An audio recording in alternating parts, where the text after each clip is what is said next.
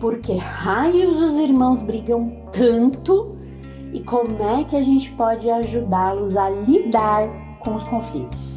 E você entendeu bem, eu falei lidar, não falei acabar. Porque, gente, desde que o mundo é mundo, os conflitos entre os irmãos são normais, esperados e, de certa forma, saudáveis. É nessa relação que mora o primeiro grande aprendizado de argumentação, de respeito e de diálogo. Lá para os seus três ou quatro anos, eles super podem se entender. Eles vão gritar, vão se chatear e vão precisar de você para intermediar e restabelecer a capacidade de conversa. Muitas vezes eles vão precisar de você para auxiliar a regular as emoções e impedir que eles se batam, que eles se machuquem.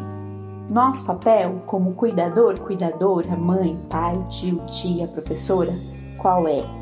É de ajudá-los e dar espaço, tempo e margem para que eles encontrem as melhores soluções. O nosso papel não é advogar, não é ser juiz, muito menos resolver o conflito por eles.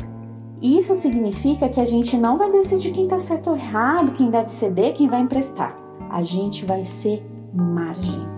E muito além dos conflitos do dia a dia, a nossa missão também não é garantir que eles sejam amigos.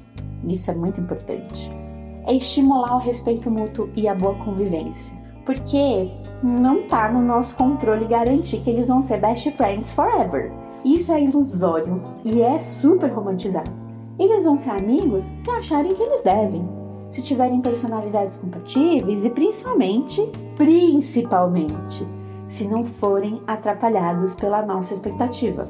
Eu sei que às vezes o coração fica apertado de pensar sobre isso.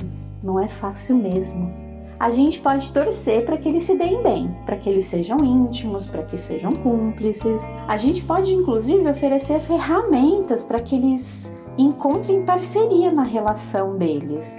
Não só nessa relação entre irmãos e irmãs, mas em todas as relações que eles tiverem na vida deles. Mas nada garante nada, certo? Como diria a maravilhosa Veria Conelli.